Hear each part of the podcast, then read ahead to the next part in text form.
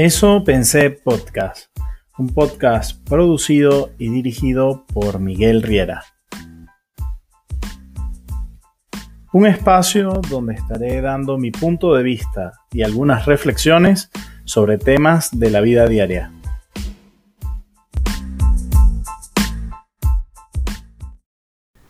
Hola a todos y todas, bienvenidos a este segundo episodio de la segunda temporada de Eso Pensé Podcast.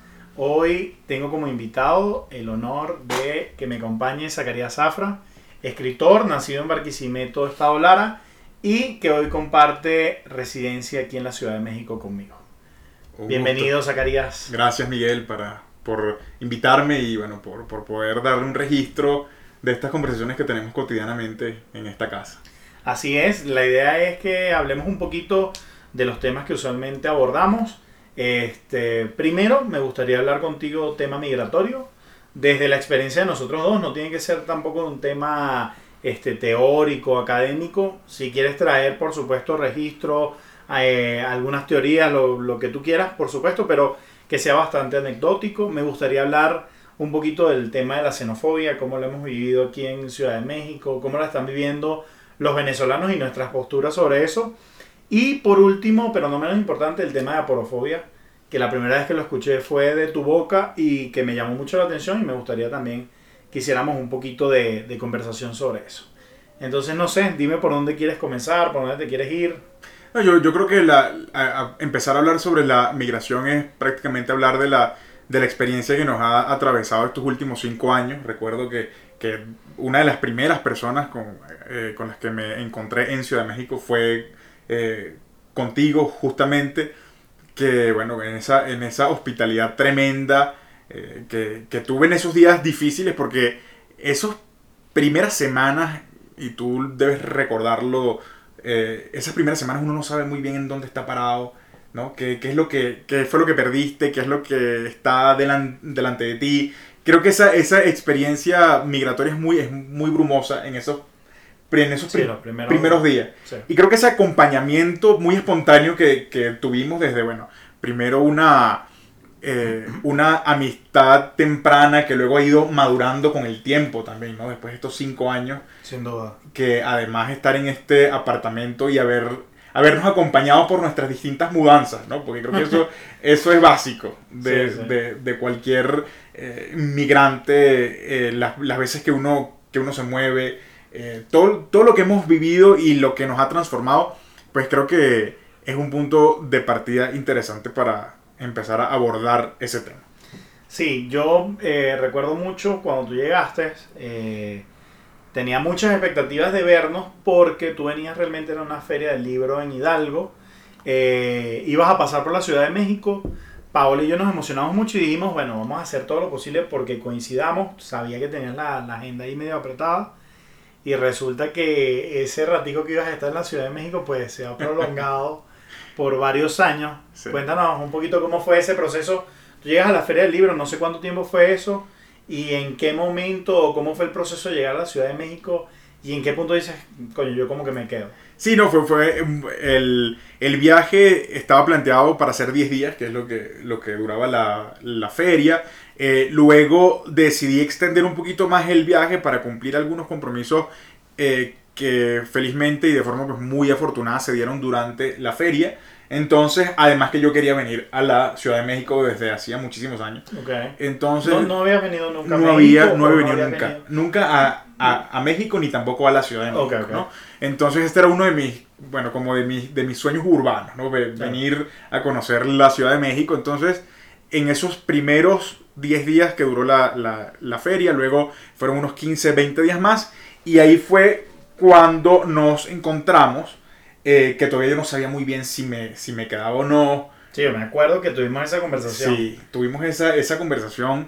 También en ese momento, estamos hablando del año 2016, el, el país tampoco era el mismo, ¿no? Que, eh, ni tampoco fue lo mismo en lo que se convirtió luego. Pero, pero cuando dices que no era lo mismo, ¿tú sientes que, que estaban las condiciones dadas para irte?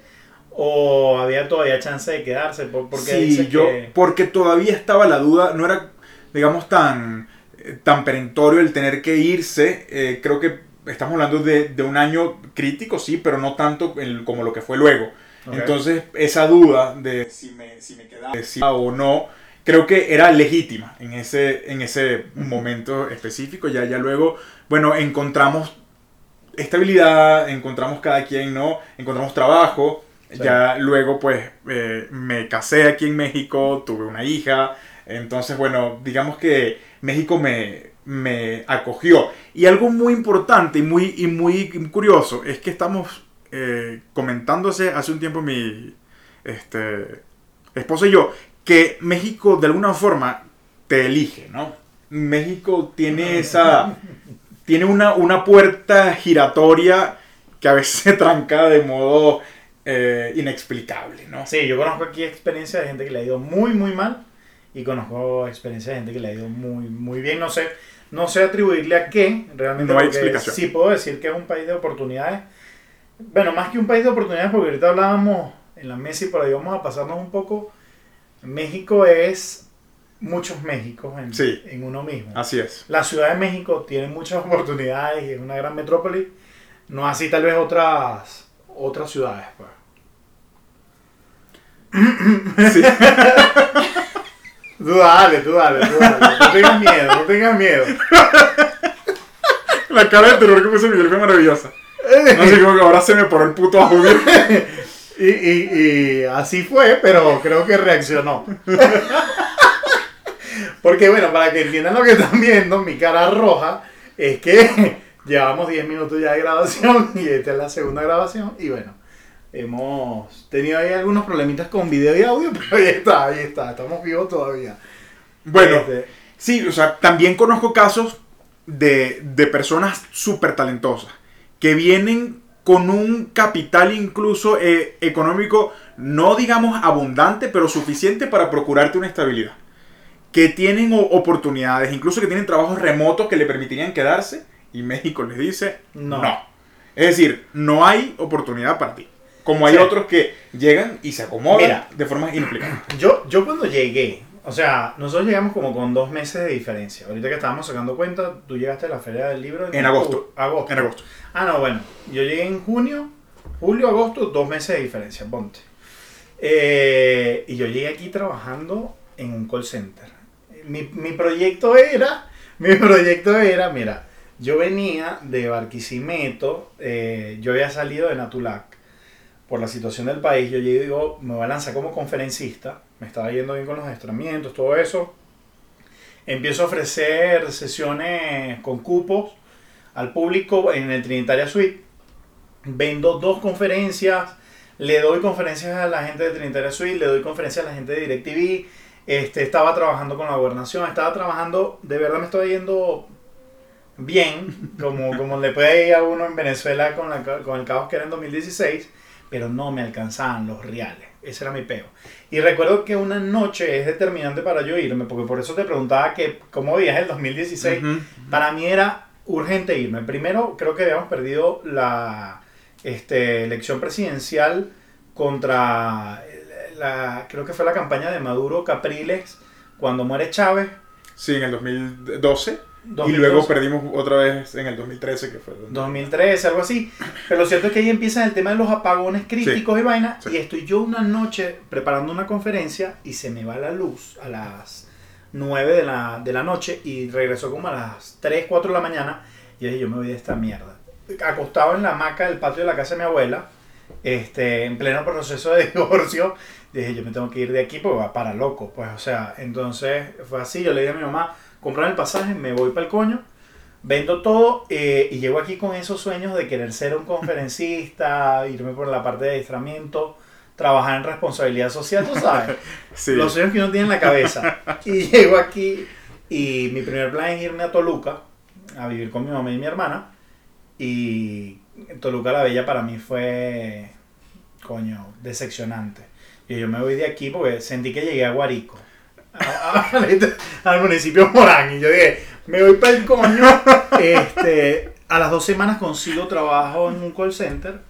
Imagínate tú, era una vaina como el logo del Wall El Street. logo de Wall Street, claro. hablado. Yo recuerdo, sonaba la campanita cada vez que, Que que, que- que vendían. Era prácticamente un sistema de, de- de estafa, si no es que estafa, yo no sé, no, no, no lo pude comprobar nunca, pero me parecía muy raro todo. Habían días que como no habíamos vendido nada, teníamos que trabajar con los pantalones abajo prácticamente y al que primero cerrar una venta, entonces nos volvíamos a poner los pantalones una vaina super lobo de Wall Street, que, que, es difícil explicarle a alguien. Ahí no duré mucho, habré durado un mes, dos meses, pero esos son los coñazos que te llevas cuando llegas aquí. O sea, ganando no sé cuánto en dólares, 6 mil pesos. 300 dólares. 300 dólares. Sí, sí, claro, que, que para los estándares, digamos, de, de, sueldo aquí puede ser mucho, pero tampoco lo es, ¿no? Es la, una de las, de las complejidades que tiene México. Pero fíjate que yo tuve la, la suerte, digamos, de, de, poder trabajar en un sector más o menos afín a la, digamos, a la, creación literaria que es lo editorial. Sí. ¿no? Este, en lo, llegaste pegando en lo tuyo. Sí, que en lo cual afortunadamente me he, me he mantenido, pero eso no significa que no, haya, que no haya sido duro y que no haya sido también eh, bastante eh, curioso, ¿no? Todo lo que, lo que se manejaba, por lo menos en esa primera empresa en donde trabajé un, un año. Que, que, por cierto, mi año se cumplió exactamente el día después, el día, perdón, del sismo del 2017, ¿no? Este, que eso también fue un cierre de, de, ciclo. importante y fue cuando yo de alguna manera entendí que ya yo había, ya me había, no, no digo establecido, pero que ya había lanzado algunas raíces acá. Mira, yo hablando de, tu primer trabajo y todo eso, como decía, recuerdo llegamos con dos meses de diferencia. Tú nos agarras ya en una etapa donde nosotros teníamos nuestro primer departamentico, este, no viste las miserias de los primeros tres meses que fueron bastante desesperantes. Eh, sino que llegas en un proceso de eh, retomar cierta estabilidad eh, de nosotros. Pero también recuerdo que, esa emoción de verte era en, cierta manera por ver aquel Zacarías que hacía los, los slam poetry en Barquisimeto, que era una figura importante de, de Barquisimeto. Este, tú eras una persona reconocida en Barquisimeto. No. A, mi parecer, a, mis ojos, o sea, era una figura relevante de, la cultura, del movimiento cultural en, en Barquisimeto. ¿Qué tan duro es llegar aquí y decir, bueno, aquí me toca, pum, reseteo y empezar de cero? Que nunca realmente empezamos de cero, o sea, tú llegas con tu experiencia, con tus estudios, con coño, con quién eres, con lo que has leído, con lo que has vivido, pero pero sin esa influencia por lo menos de decir yo puedo organizar un evento y, la, y, va a asistir gente porque claro soy Zacarías Zafra. Pues. No, pero creo que justamente lo que, lo que te precede realmente es lo que has leído, aprendido, vivido, pero te despoja completamente de todos tus marcos de referencia, te despoja completamente de los soportes sociales que tenías, ¿no? De esos amortiguadores que uno tiene cuando ya ha hecho vida y ha hecho pues ciertas cosas rodeado de su entorno natural cuando uno pierde eso es justamente como si tú perdieras unos amortiguadores que te hacen chocar de forma un poco más abrupta con la realidad. Este, esto por supuesto es un proceso... Cosa, que no es buena ni mala. No es, no es, no es buena ni mala, simplemente ocurre, es, dolorosa, sí lo es. Eh, pero también creo que ocurre, no hay, no hay un tiempo cronológico para que eso ocurra, sino que son tiempos lógicos, ¿no? O sea, es decir, eh, no hay, hay personas que se dan cuenta de eso después de mucho tiempo, hay otras que empiezan de, cero radicalmente. Yo creo que he tenido varios reinicios a lo largo de todo este tiempo y también eh, específicamente en nuestro caso como eh, emigrados venezolanos, eh, en contraste con un país también que se ha venido reiniciando al mismo tiempo, ¿no? Porque si nosotros regresáramos ahora, si, si yo dijera hoy, bueno, yo quiero regresar otra vez a hacer lo mismo que hacía hace cinco años, ya no me voy a encontrar ni de cerca con lo mismo empezando ya, em, empezando que ya yo no soy ni remotamente el mismo, y tampoco los marcos de referencia que hubo en, en ese momento ya desaparecieron todos, o han mutado, o han cambiado, ¿no? Entonces eso nos inscribe en un, en un proceso que es muy complejo y muy cambiante. Ahí me veo dos cosas. Primero, entender que salimos de Venezuela por una razón. Yo siempre me, me, me, suelo responder eso a mí mismo en el sentido de cuando veo por lo menos lo que está pasando ahorita, que veo toda esa movida de dólares y todo ese, yo digo, coño, yo me fui a Barquisimeto y de Venezuela por esto, esto y esto. O sea, no, no me fui de gratis. Y segundo, entender que si me hubiese quedado allá, tal vez seguiría dando conferencias y capacitaciones y todo eso a DirecTV, pero tal vez no estaría trabajando con una marca transnacional, o no estaría trabajando en una empresa israelí, o no estaría codeándome en otros niveles, que coño, en el marco de Barquisimeto, uno siente que lo es todo, y cuando uno sale de ese esquema, uno dice, coño, eso no era todo. Sí, igual esa es una, una pregunta muy es una pregunta muy traicionera el decir que hubiera pasado sí, ¿no? Por supuesto. Eh, yo trato de, en, lo, en lo posible de no, de no hacérmela, aunque es inevitable. Este, porque cada vez que me la hago, casi siempre caigo o en un hueco o en un, en un laberinto que termina en un hueco, ¿no? Finalmente. Entonces, e, esa pregunta es muy, eh, sí, muy traicionera porque te da respuestas que son difíciles de sea, difíciles de comprobar. Y que son hipótesis, exacto. Son hipótesis, son conjeturas y que te pueden llevar a la traición de pensar de que el pasado siempre fue mejor.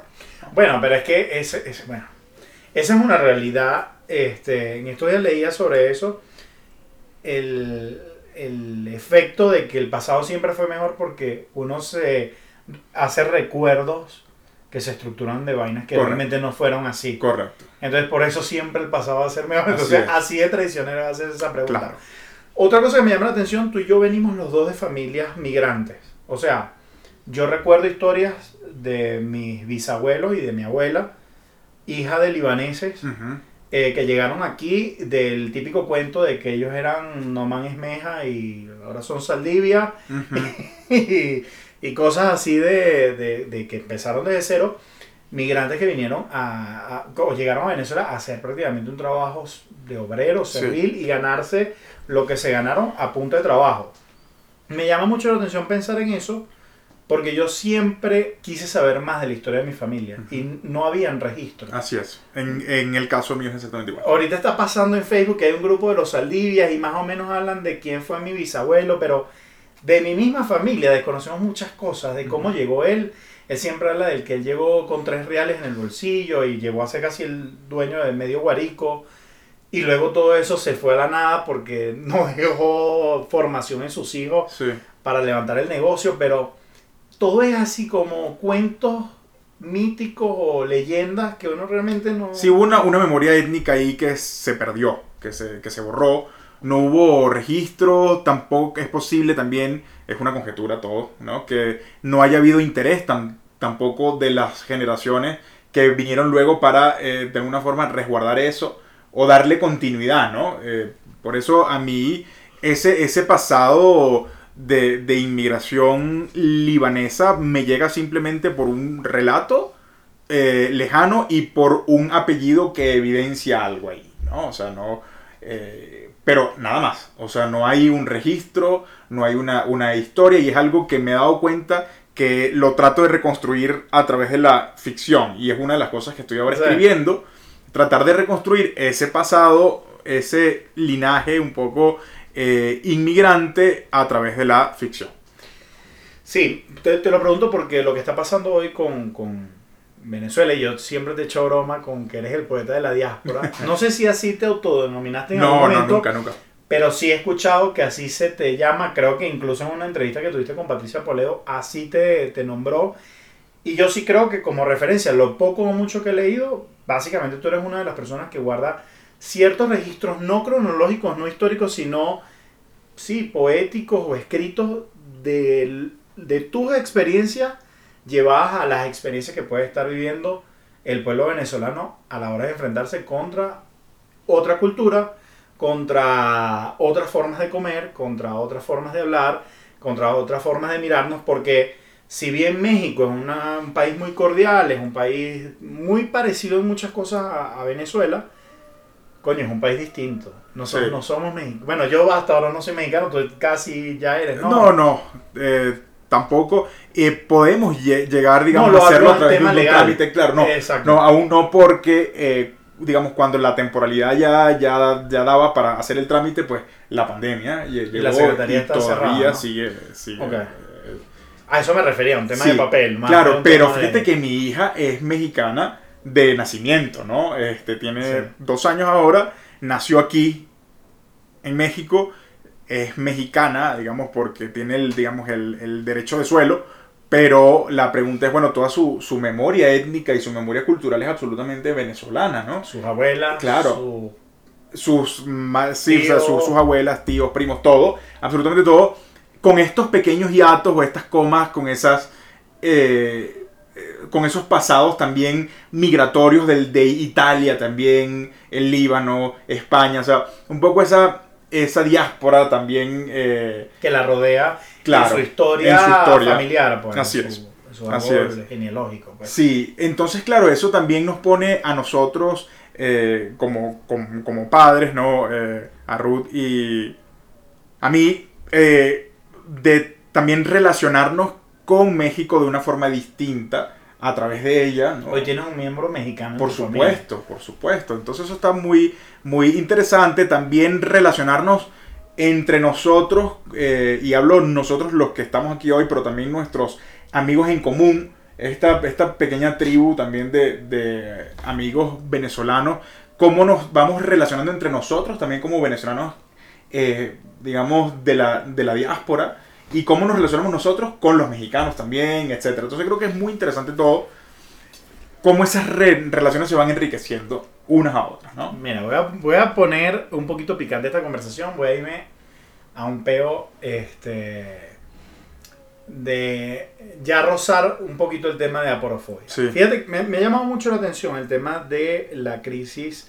de la migración haitiana, porque la vivo muy de cerca en el sentido de que yo tengo la Comar a dos cuadras del restaurante La calle Versalles. sobre la calle Versalles, eh, que es la comisión de refugiados, ¿no? De, Sí, la Comisión Mexicana de Ayuda a Refugiados. de ayuda de refugiados. Ahí están llegando todo el que no logra pasar la frontera hacia arriba y bueno, haitianos que vienen directamente y van a hacer su trámite ahí. Sí, Me tocó ver este, en la crisis de 2019, 2018 de venezolanos también, ver colas y colas de venezolanos que se veía notablemente que eran venezolanos.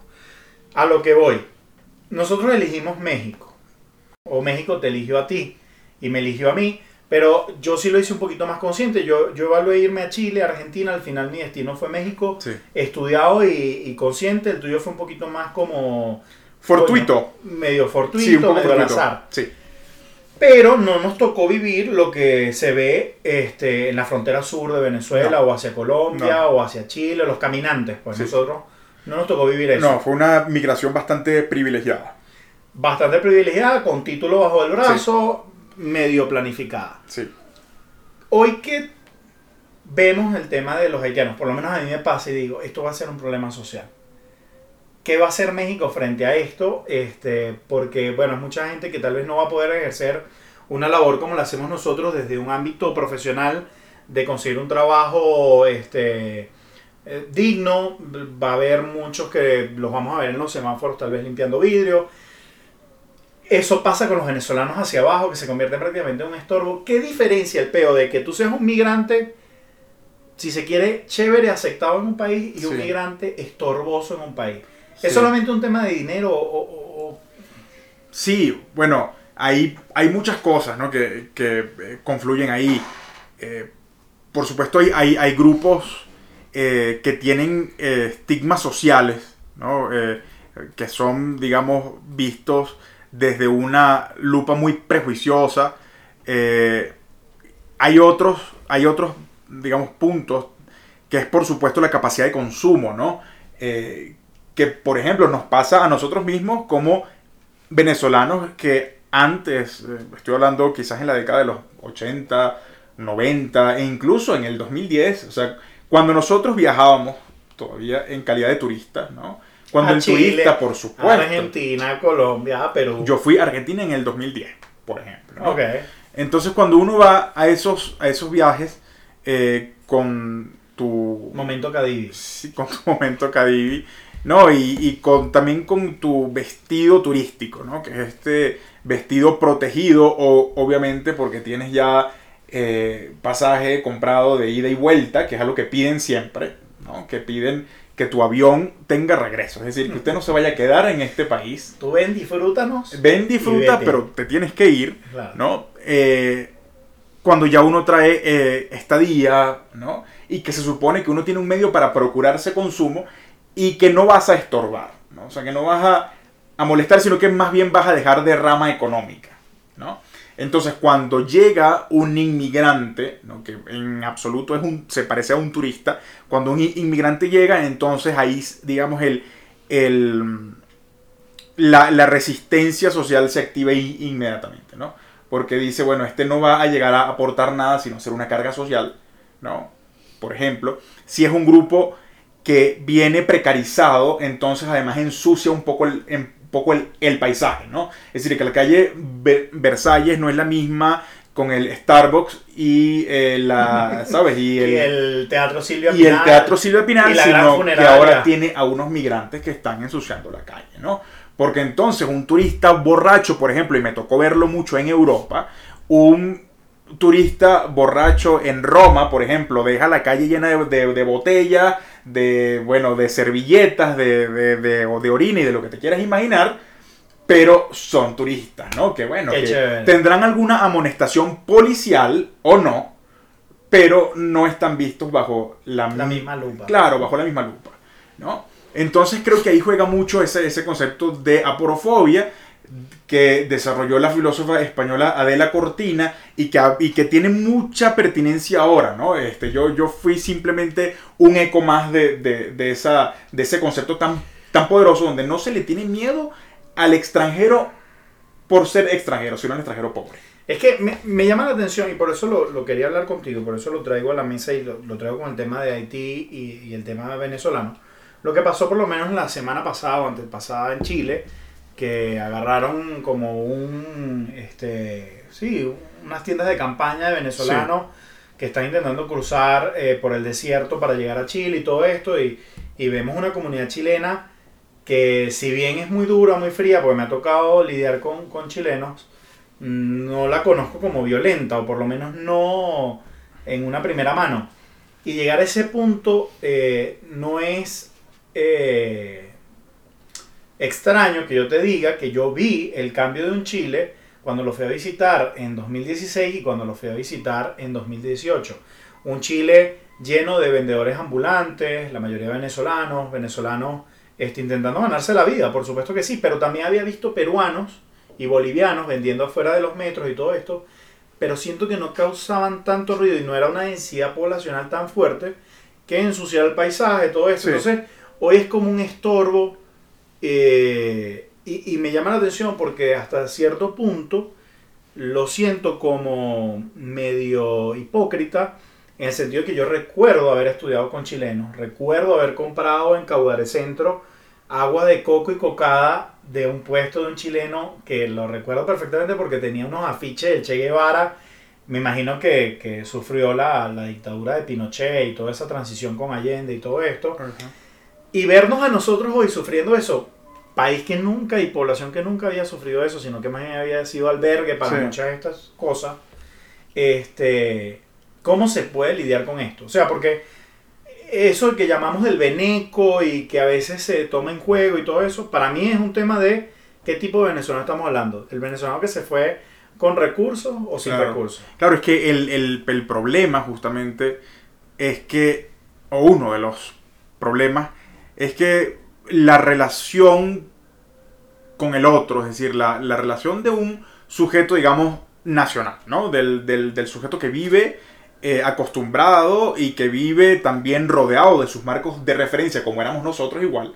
Eh, la relación con el diferente, pues casi siempre, si se hace de un modo muy superficial, esa, digamos, esa relación viene eh, como guiada por el prejuicio, ¿no? Okay porque el, prejuicio es una forma, una síntesis, digamos, una forma sintética de relacionarlos con lo que no conocemos, ¿no?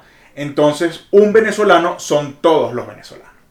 Entonces, claro, es completamente, eh, completamente natural que un ciudadano eh, de cualquier parte eh, pues haga cualquier cosa. Es decir, no por ser venezolanos o no serlo, vamos a ser mejores o no. Sino que cualquier persona está digamos, está sujeta eh, para caer o incurrir en cosas buenas y cosas malas. O sea, tú estás, estás hablando de que la nacionalidad no define Por supuesto que no. para nada ni cerca. Para Puede definir tal vez ciertas características de la persona por estar metida en una cosmovisión o en una cultura, pero no define quién es ni cómo se comporta. Para nada. Para, para nada. Y además que lo que pasa es que ahí también el, el tema de la clase social juega mucho.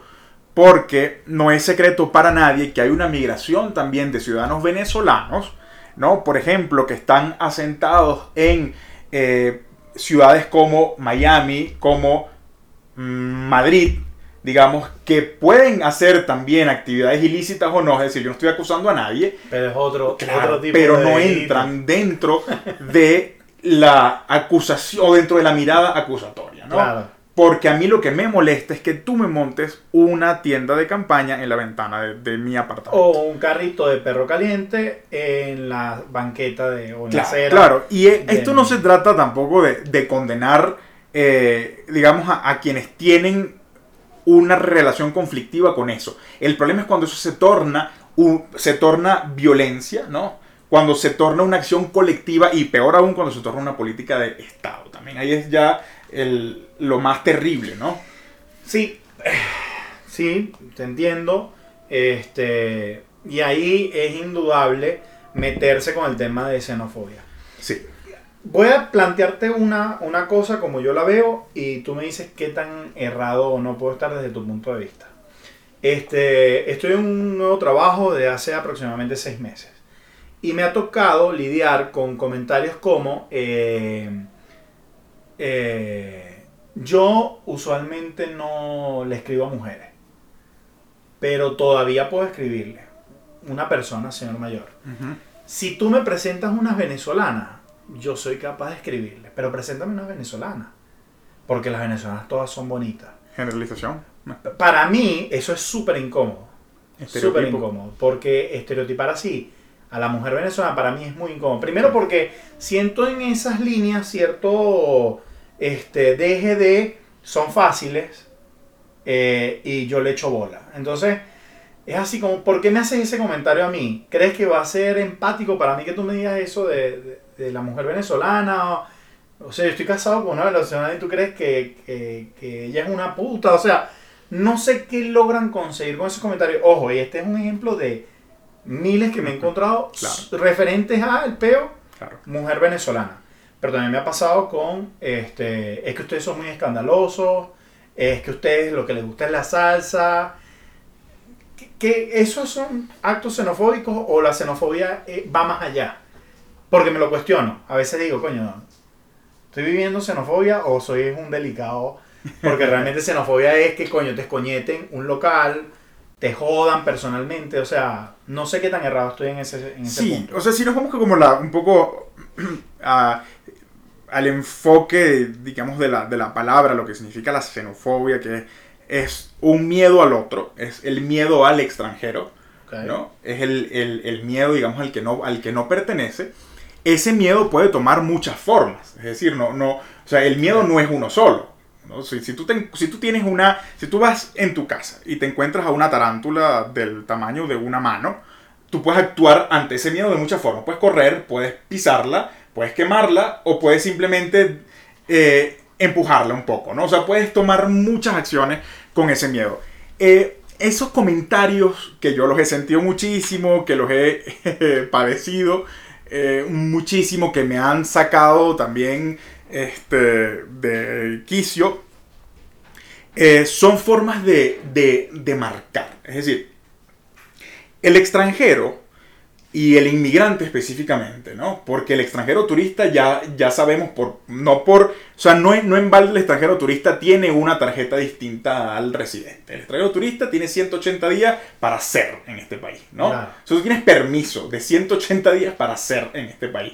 En el día 181 usted está indocumentado, es decir, estás en la ilegalidad, aunque ninguna persona es ilegal. Pero ya estorba. Pero ya es torpe. Es Legalmente decir, ya no te ya te estar. en un sujeto de, sospecha. Porque ¿qué haces tú? Si yo te di permiso para 180 días, ¿qué haces tú en el 181? Ya te has debido regresar. Entonces, cuando ya una persona convive ¿no? de forma re- regular, además en espacios, eh, digamos, que a veces no promueven relaciones precisamente sanas, como suelen ser algunos espacios laborales y corporativos, ¿no? Porque tú le estás quitando el... Eso está también ahí. Ahorita no, no. Entonces el extranjero se encuentra con ese problema de ser siempre marcado. Que esa marca puede no ser violenta en el sentido de violencia física, pero es una marca. Es decir, yo te voy a hacer saber que tú eres de afuera. Yo Para te voy a- gente, sí. Cuando intentan imitarme en el trabajo, Claro. hablando como Ariel, el de. eh, como Sebastián, el de, el de la cienita. Oye, chico, y yo. Claro, estereotipo Marico, tras estereotipo tras estereotipo. Exactamente, exactamente. Eso es marcarte. Es como si tomaran un, un Sharpie negro, ¿verdad? Y tú estás hablando y te pasan y te lo pasan por un brazo. Tú, tú ni te diste cuenta y cuando te ves el brazo, coño, me marcaron. coño de tu madre. ¿no? O sea, me marcaron, ¿no? Entonces, esa marca, esa marca es muy molesta, es muy fastidiosa, pero también hay que ver cuántas veces nosotros como ciudadanos nacionales tampoco, también hacíamos esos marcajes de forma no violenta, según nuestros Coño. márgenes, Yo quiero ahí hacer un gran paréntesis porque no sabía si ese tema iba a salir o no, pero ahorita que lo dices no lo puedo dejar escapar. Yo te he dicho varias veces que a mí me parece que muchas veces el venezolano no se da cuenta lo jodido que era. O sea, yo estoy un poquito cansado del discurso de este y nosotros que le abrimos la puerta a tantos extranjeros y jamás fuimos capaces de tratarlos mal en nuestra propia tierra. Jamás. Siempre estuvimos las puertas abiertas para que todos ellos formaran parte de nuestra familia y le damos cédulas amarillas. Sí, yo, me acuerdo mucho. Pero también me acuerdo mucho que estudiaba con un amigo, un compañero, que le decían chino cochino. Al chino cochino, Guanchan era chino cochino. Coño, muy mal. O sea, teníamos un pana que le decían, car- le decíamos carotín. Hijo de colombiano, de, de la zona de Cali. Por supuesto, su, su piel, por su descendencia, por, por ve- venir de la costa. Claro, una persona. Pero coño, Sí. para nosotros en Venezuela no era extraño ver a una Sí. persona con, con rasgos negros. Pero teníamos ese tipo, o el gallego, El bruto, portu, el ese portu tipo de hediondo, o portu un cachito. El porto panadero, claro, el, el porto panadero. Entonces, claro que éramos jodidos con los extranjeros. Este, el turco es tacaño, el italiano es pichirro o es hediondo. Sí.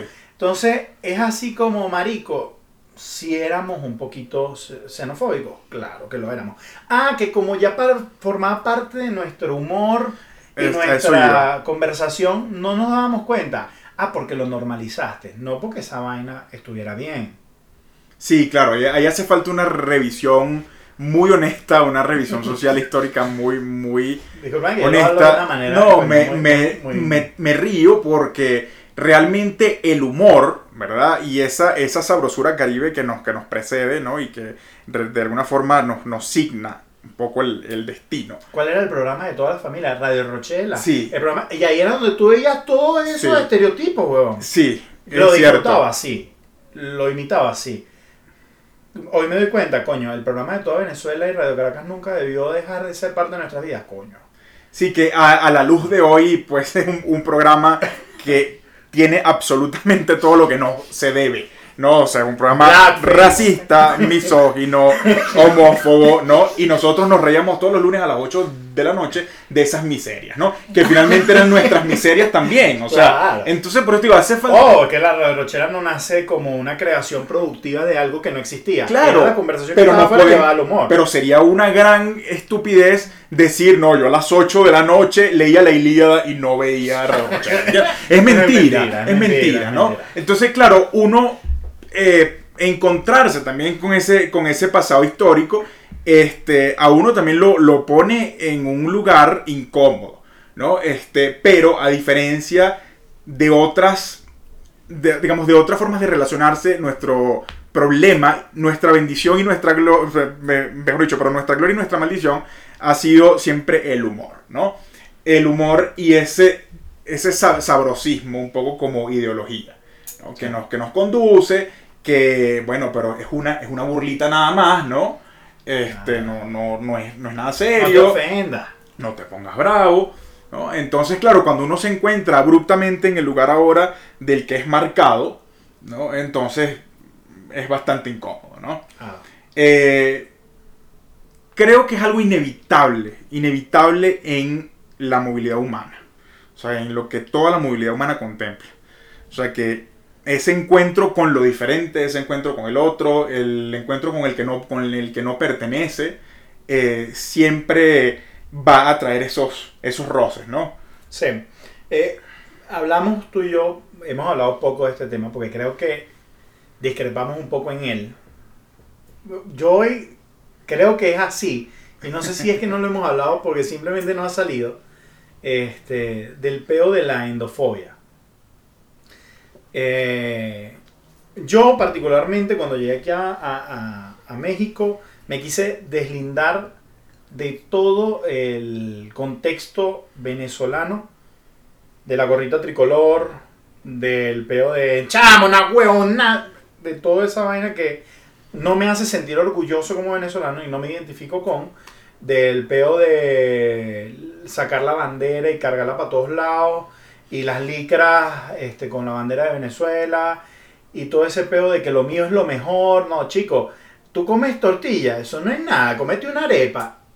Me empecé como a deslindar mucho de, eso hasta el punto que creo que me volví este, de cierta manera eh, endofóbico, xenofóbico. Endofóbico, eh, sí, sería, digamos, un término bastante aproximado. Eh, incluso me acuerdo que cuando fui a Chile me estorbó la misma venezolanidad que veía de gaita, vallenato, eh, llanera, todo como en un mismo sitio y como de verdad estábamos este, contaminando la cultura o no cultura chilena, porque realmente tampoco reconozco a Chile como un pueblo que tenga una gran cultura.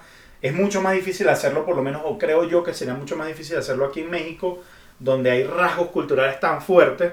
En Chile creo que fue muy fácil invadir o impregnar de, nuestra cultura su, cultura.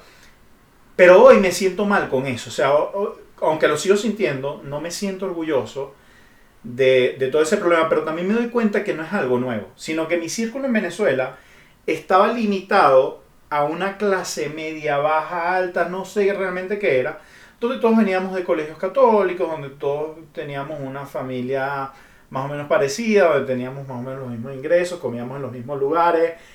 Nunca me tocó, más allá de estudiar un año en colegio público, un año en el Carlos Delgado Chalbo en La Piedad o cosas así, este, no me tocó eh, interactuar mucho con, con esa área de Venezuela de la Venezuela pobre, de la Venezuela carente, me tocó ir a caseríos, pero con una investidura de misionero, de servidor, claro. que no es lo mismo que aproximarte desde otra realidad. Por supuesto. Y hoy me pregunto, este, sobre esa frase que sí la hemos hablado, aunque no hemos hablado de esto, ¿qué tan cierto es que tu pobreza me estorba? ¿Me entiendes? O sea, ¿qué, ¿qué coño me pasa y por qué pasa eso? De que lo que me incomoda no es tu gorrita tricolor, lo que me incomoda es tu tu pobreza. Es muy, es muy fuerte. Fíjate que la, la endofobia a mí me, parece un proceso, un proceso también muy discontinuo, que tampoco tiene una, una lógica eh, lineal, eh, pero tiene que ver, me parece, desde mi perspectiva, que es como si te hubiesen mostrado abruptamente un espejo de ti mismo, al tú ser separado completamente separado culturalmente, ¿no? Eh, y digo, al ser separado, puedes haber sido de forma, digamos, abrupta, de forma pensada o no, pero es una separación finalmente. cuando eres separado culturalmente, el contraste se hace mucho más fuerte, ¿no? Porque antes cuando estábamos dentro igualmente de nuestros marcos de referencia, que eran compartidos, ¿no? Claro. Porque incluso, o sea, entre esa gente que tú, que tú nombras de, eh, del, que estaban en Chile tocando gaitas, etcétera, pues esa misma gente seguramente estaba a, dos cuadras de tu casa, ¿no? O, o la escuchabas por la radio. Pero son cosas que en, el mismo, en la misma cotidianidad no sientes hasta que te separan culturalmente. Entonces, cuando tú tienes ese, ese contraste tan fuerte, eso se manifiesta a veces de formas muy molestas, ¿no? Se manifiesta muy molesto esos rasgos culturales que uno comparte, ¿no? pero que tú no quieres ver. O de que de alguna forma crees que te puedes borrar fácilmente. Cuando no es verdad, ¿no? Sí, eh, creyendo que si lo desconozco ya no existe. Sí. O no soy parte de Y, el, y al desconocerlo, entonces igual te, te genera un temor y vamos otra vez al ejemplo de la araña, de la tarántula, ese temor puede tomar distintas formas de aproximación. Y me pasa que yo digo, está bien que yo lo vea, porque yo soy venezolano, pero no está bien que tú te quejes porque tú no eres venezolano. Y, y al Claro. final no, yo, yo estoy siendo el primer xenofóbico o endofóbico Sí. con mi propio gentilicio. Pero fíjate que también esa separación cultural también tiene muchas formas de ser elaborada subjetivamente. O sea, uno puede elaborar alejándose completamente de eso y lo puedes también, el- esa se- separación, convertirla en una forma de resistencia tan radical que te, pein- o sea, te vistes de tricolor de pies a la cabeza y pintas la casa de los tres colores y la bandera la tienes de, de, bueno, de techo, de alfombra, ¿no? O sea, ¿cuáles esos símbolos, ¿no? Esos pocos símbolos que a uno le, le queda también fuera, ¿cómo te apropias tú de ellos, ¿no? Eh, y fíjate, puede ser algo tan sutil como que en mi casa, por ejemplo, de los siete días de la semana comemos arepa 4, 5. Cuando estamos en la tierra del maíz, por ejemplo. Eh, Esa ¿no? es una resistencia. Final- o una forma O, de, o de, preva- o de que de apropiar, sí, de apropiarte de, de, de tus símbolos. O por ejemplo, cuando en diciembre recuerdo que pus- empezamos a poner aguinaldos ve- venezolanos para que mi hija los escuchara, de repente no sé por qué en la playlist de Spotify se coló el himno nacional y yo me puse a llorar como un pendejo. De que nunca en la vida había diciembre. llorado con el himno, nunca en la vida había llorado con el himno. Pero ese, ese día lloré terriblemente. Y recuerdo que fueron como dos días y fíjate que no sé por qué me, conmuevo, porque son cosas tan, tan absurdas, este, que cuando yo llegué, yo me podía comer, o sea, un, bueno, un arepa, un, cachito, lo que sea, no, no hay problema. Pero el año pasado específicamente fui a una panadería, me tomé un café que me supo al café de la panadería de Orquídea y me tomé entonces un café y lloré otra vez.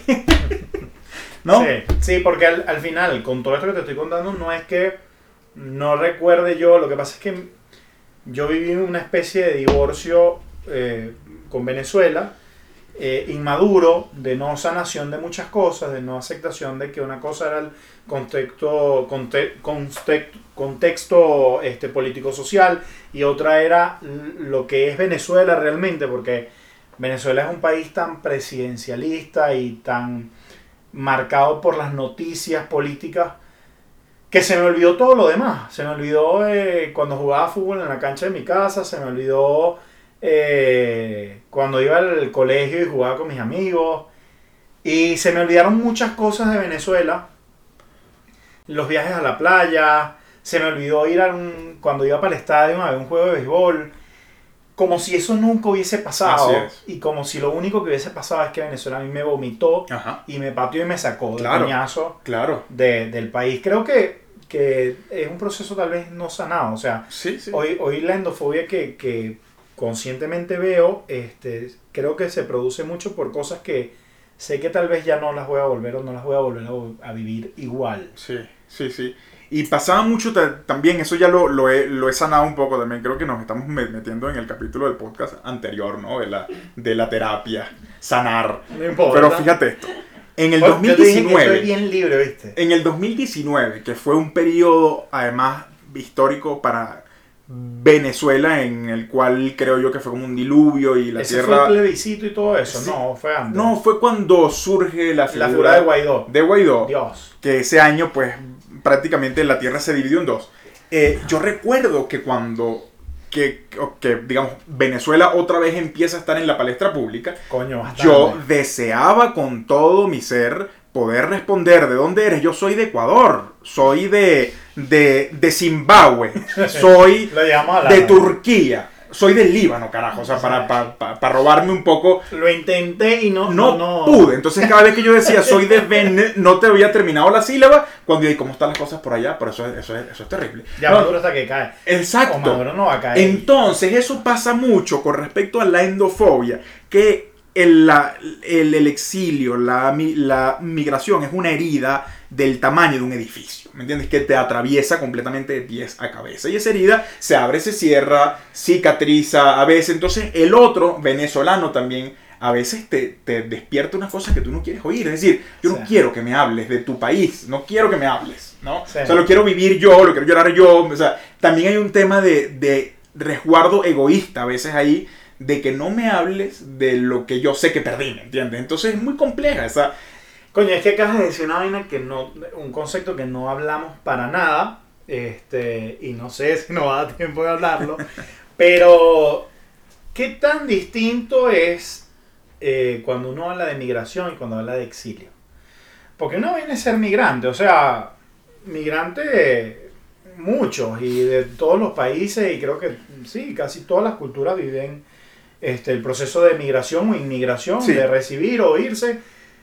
Pero cuando le agregas el componente exilio, creo que lo hacen por, por sí mismo muy, muy jodido. pues. Sí, porque bueno, el, el exilio puede tener tintes políticos, es decir, que tú seas un, exiliado de alguna forma porque no puedas, lo puedas volver, pero yo siento, y por eso he sido un poco más flexible en el uso de ese concepto en el caso venezolano, porque es que realmente hemos sido exiliados de nuestra tierra, más de uno, muchísimos más. Más allá que no cumplamos con los requisitos Los requisitos, claro. del exilio, Exactamente, hay condiciones que hacen que nosotros no, no podamos volver o no queramos volver, claro. que es el contexto político-social. Claro, es lo mismo que tú te vayas buscando eh, horizontes nuevos, ¿no? Que, que te- digamos, lo que se llama la, la migración económica, ¿no? Que, que te vayas eh, por, un, por un trabajo eh, o que te vayas por simplemente el, el derecho a la esperanza, ¿no? Pero es distinto ya cuando eh, pudiste haber incluso salido bajo esos parámetros, pero tu país se derrumba, ¿no? Tus oportunidades se derrumban y tus círculos también sociales, familiares, también se borran, ¿no?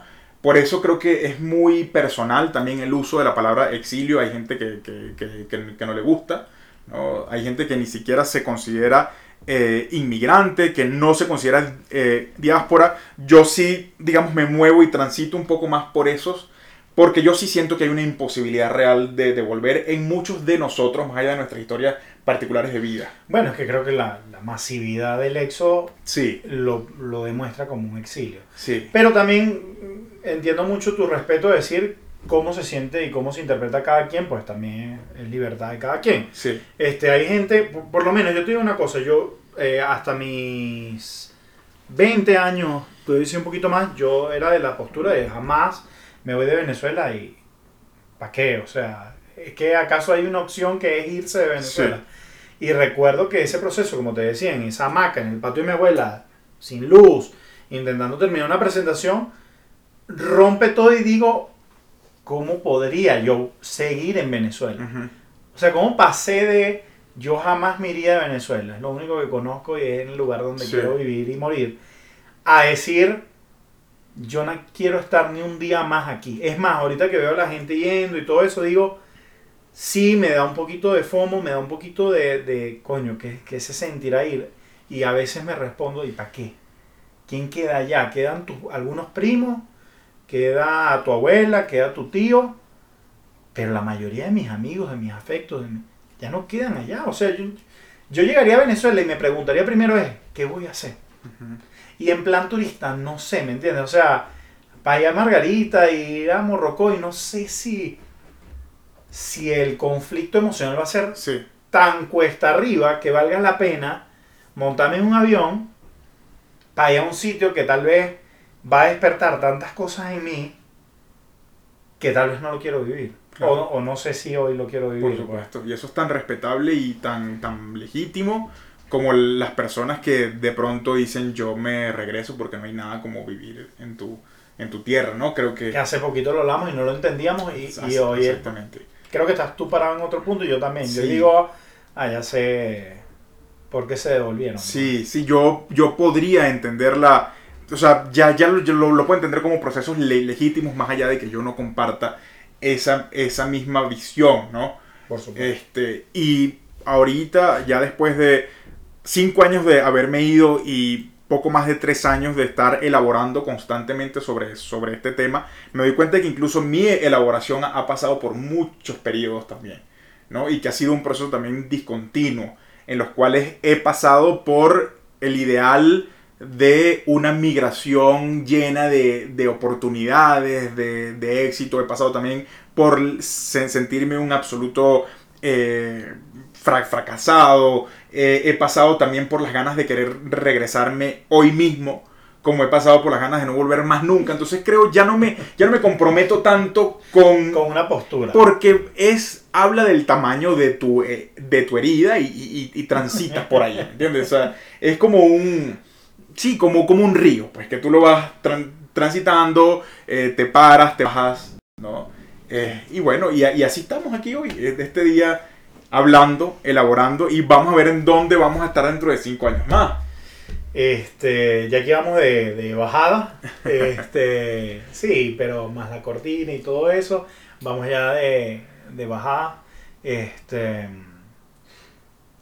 se movieron muchas cosas, de verdad, no, no, no creía que por ahí se iba a ir la conversación, este, por eso me encanta hacerlo bastante libre, siento que con que fluya la conversación y, y entre tú y yo creo que siempre ha fluido bien la, conversación y sobre todo bien honesta. Este, agradecerte tu amistad, tu apoyo, eh, tus aportes para entender todo este peo. Yo siento que personas como tú, como te podría poner en el mismo plano de, de un Laureano Márquez, de, de muchos pensadores y escritores que desde sus heridas y de sus procesos intentan ayudarnos a nosotros a interpretar y darle sentido a este peo es muy valioso.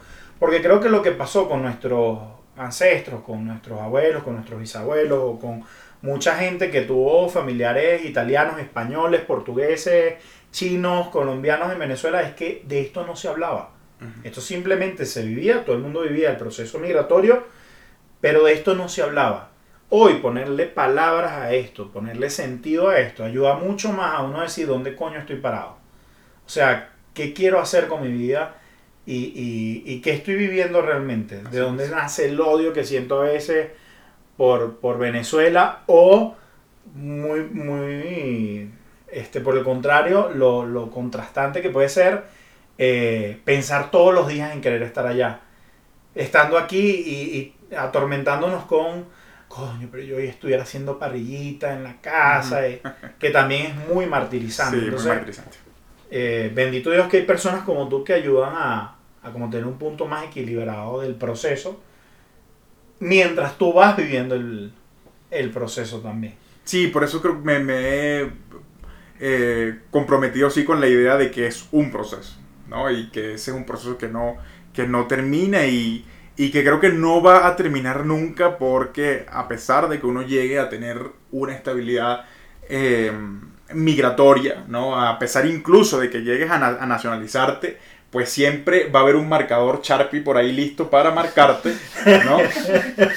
y uno también va a estar listo para a lo mejor marcar a otro, para borrarse a sí mismo, para volverse a construir a sí mismo. Pero es que cuántas veces no he escuchado yo el POD yo me quiero nacionalizar, pero que no nacionalicen a esto. Por supuesto. O ya deberían cerrar las fronteras. Bien bueno que están devolviendo la mitad de los aviones que están entrando ahorita por Cancún.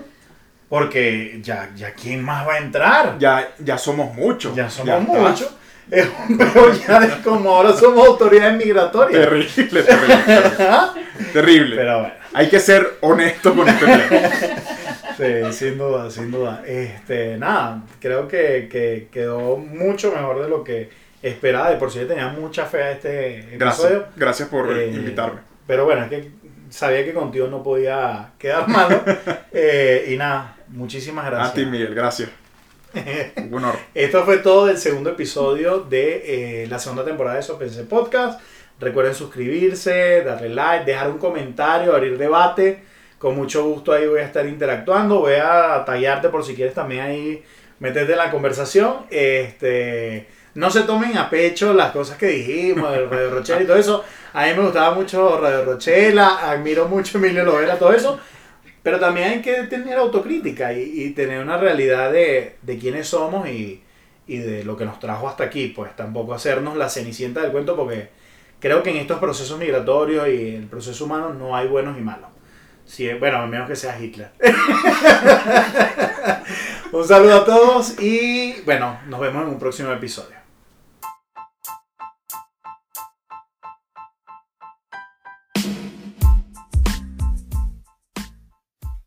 Eso pensé podcast, un podcast producido y dirigido por Miguel Riera.